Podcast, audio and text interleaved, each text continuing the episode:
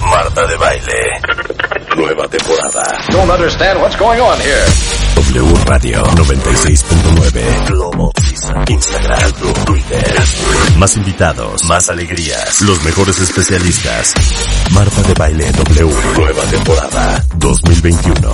Estamos donde estés. Fíjense que mm, hoy que amanecemos a las 10, 3 de la mañana en la Ciudad de México, eh, para que lo sepan el resto del país y el resto del mundo, estamos tristes en la Ciudad de México porque ayer más o menos a las 10 y media de la noche, una trave de una de las líneas más importantes del metro de la Ciudad de México se quebró mientras que un tren circulaba sobre ella entre eh, dos estaciones que se llaman Olivos y Tezonco. Eh, dos de los vagones del metro cayeron eh, del viaducto elevado sobre la avenida Tláhuac y aplastaron al menos a un coche. Hasta este momento hay 23 muertos, entre ellos menores de edad. 79 personas han sido trasladadas a hospitales, siete están graves. Y lo triste de esta historia, cuentavientes, es que es muy probable que sea un caso más de negligencia.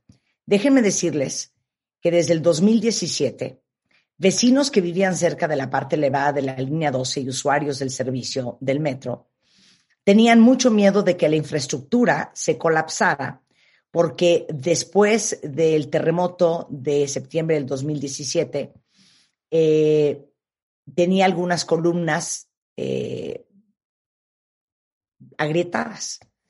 Incluso desde mediados de octubre del 2020, vecinos de la colonia Los Olivos, que está en la alcaldía Tláhuac, ya habían advertido que la estructura de la línea dorada tenía un desnivel en su construcción. Los vecinos volvían a decir que había grietas y que partes de concreto se estaban desprendiendo de la estructura. Eh, Ayer, la jefa de gobierno, Claudia Sheinbaum, reconoció que el año pasado hubo una revisión de la estructura, pero que solo con la investigación se podrá saber en realidad qué fue lo que pasó. Eh, la infraestructura de la línea dorada, que es ampliamente considerada como una de las más caras de la historia de México, y no solamente por su inversión inicial, eh, ahora sí que se desploma la noche de ayer y pues una, una verdadera, una verdadera, verdadera tristeza.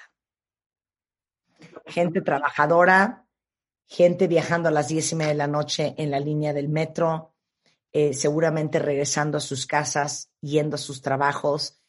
Y es un ejemplo más de algo que sucede en México que se pudo haber evitado y que no tuvo por qué haber sucedido. Esta mañana veía yo en las noticias eh, lo que está pasando con, con, con específicamente un caso de un chavo de 28 años que fue trasladado al Hospital Belisario, que está justamente enfrente de este accidente del metro. Y pues los familiares súper molestos, súper preocupados, súper angustiados, porque no han podido ver a este chavo, porque este chavo necesita trasladarse a otro hospital, porque en el Belisario no hay digamos que una división de trauma y las necesidades que tiene este chavo eh, no las pueden cubrir en el hospital. Están con esto los familiares desde las 4 de la mañana y es hora de que no transfieren a este niño de 28 años. Y da mucho coraje, cuenta bien, las cosas que pasan en México. Da mucho coraje ver tantos accidentes, tantas muertes, lo que hemos vivido en la pandemia. Estamos peor que la India. Y todo por negligencia. Todo por negligencia. La verdad es que una pena y un, gran abrazo, este, y el más grande de los pésames a, todos los familiares de las víctimas de lo que pasó anoche en la Ciudad de México. ¿Algo que quieras comentar, Rebeca? Oh, estoy, pues por supuesto, en el momento en que supimos anoche de lo que estaba, lo que estaba sucediendo con lo del metro, pues sí, ya se veía venir, Marta. Eh, me empezaron a circular por las redes una serie de, fotografías, no del 2020, no de, no de enero del 2021, del, desde el 2016, ¿no? 2017 con el temblor, las grietas, circularon eh, muchísimas eh, imágenes, muchísimos videos donde la gente pedía a las autoridades que revisaran. No hay manera, no hay manera, ¿no? ¿A dónde están yendo? Les vamos a compartir, les vamos a compartir esas fotografías y ustedes, sin ser estructuristas, sin ser ingenieros civiles, se van a dar cuenta de ese desnivel del cual hablaban los vecinos en los olivos. Exactamente. Algo que era tan obvio y tan claro y que no pusieron la suficiente atención. Claro, esto viene arrastrando de otros sexenios, estoy de acuerdo. que el, el, Universal, el Universal, el 22 de septiembre del 2017, sacó una nota que decía los vecinos de la colonia Santana Sur en la delegación Tláhuac dicen que además de las columnas del metro, viviendas y negocios de la zona quedaron dañadas por el sismo y temen que colapse la línea 12 del metro. Cuatro años después, eso es lo que sucedió anoche. Exactamente. Esas son las consecuencias y bueno, esas son las facturas carísimas que estamos pagando hoy. Como ayer yo platicaba en, Twitter, me eché una, una, una charla rapidita. Más nos vale que saldemos esta cuenta rapidito. Estamos pagando una factura enorme. Son vidas humanas las que se están perdiendo. Que con eso no se juega, ¿no? Porque por ahí insinuaron el subsecretario de, Energía en un, en un tuit que además borró, insinuó que posiblemente también habría, no se descargaba un sabotaje. A ver, que alguien le diga a este señor que son vidas humanas. Que alguien le diga a este señor que de verdad estamos viviendo los peores momentos. Me parece hasta vergonzoso que se atrevan a subir ese tipo de mensajes a las redes. Hasta para eso, hasta para eso no tienen cabeza. Está, está impresionante. Impresionante, Marta. Bueno, todas nuestras, todo nuestro apoyo y condolencias a los familiares que perdieron ayer a sus familiares y como bien dices, Marta, que se despertaron en la mañana, que no tienen opción de quedarse en su casa a chingarle y, ahorita un metro para llevar el pan a su familia. Punto. Los, los, transportes alternos, que son los camiones y los microbuses que suponen no estar cobrando, claro que están cobrando. Ahorita veía yo imágenes en la televisión y hay puestos de comida eh, cerca del lugar del accidente, en vez de que esa zona sea acordonada para que no suceda ninguna tragedia más. Y es triste, cuentavientes, porque ayer hablábamos de la importancia que es nuestro voto este próximo 6 de junio. Ayer hablábamos de la importancia que es escoger bien a nuestros gobernantes, de estar informados. Voten por quien decidan votar el 6 de junio, pero que nos informemos, que exijamos, que pidamos cuentas.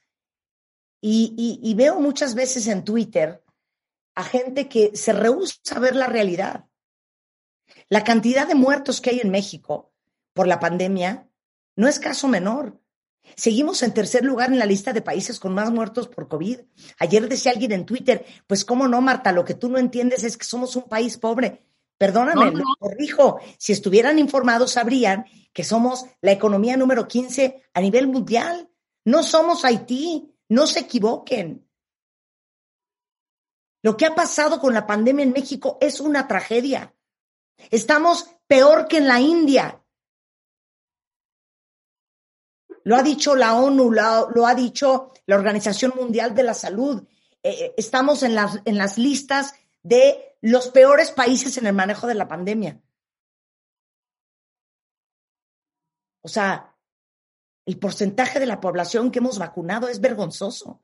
Es vergonzoso que Rebeca y yo conocemos a muchos doctores que se han tenido que ir a vacunar a Estados Unidos, porque hasta la fecha no los vacunan en México. Y enfermeras y personal técnico de primera línea que está combatiendo el tema de COVID en México. Son cosas que tenemos que aceptar. No es una cuestión de estar en contra o a favor del gobierno, es ver la realidad. Y ahora sí, Marta, México, exige una investigación profunda, una investigación seria y comprometida. No nos vamos a tragar otra vez si fue un montaje, si fue un sabotaje, si no nos los vamos a tragar. Y que caigan los responsables, pero que caigan ya, ¿no? Deslindándose de responsabilidades ayer, Vergonzoso, Marta, vergonzoso lo que estamos viviendo ahora. Se investigue a profundidad lo que pasó. Ahora sí. Bueno, así es México hoy. Y así amanece y amanece triste, amanece de luto y amanece con 23 familias que perdieron a un ser querido. Claro. Este, en fin. Así las cosas esta mañana, cuentamientos. ¿Qué opinan ustedes? A ver, los voy a leer un poco en, en Twitter, a ver cuál es su opinión de lo que ha pasado en México. Eh, acá en Guadalajara mañana, bueno, el personal de salud y están aquí hablando.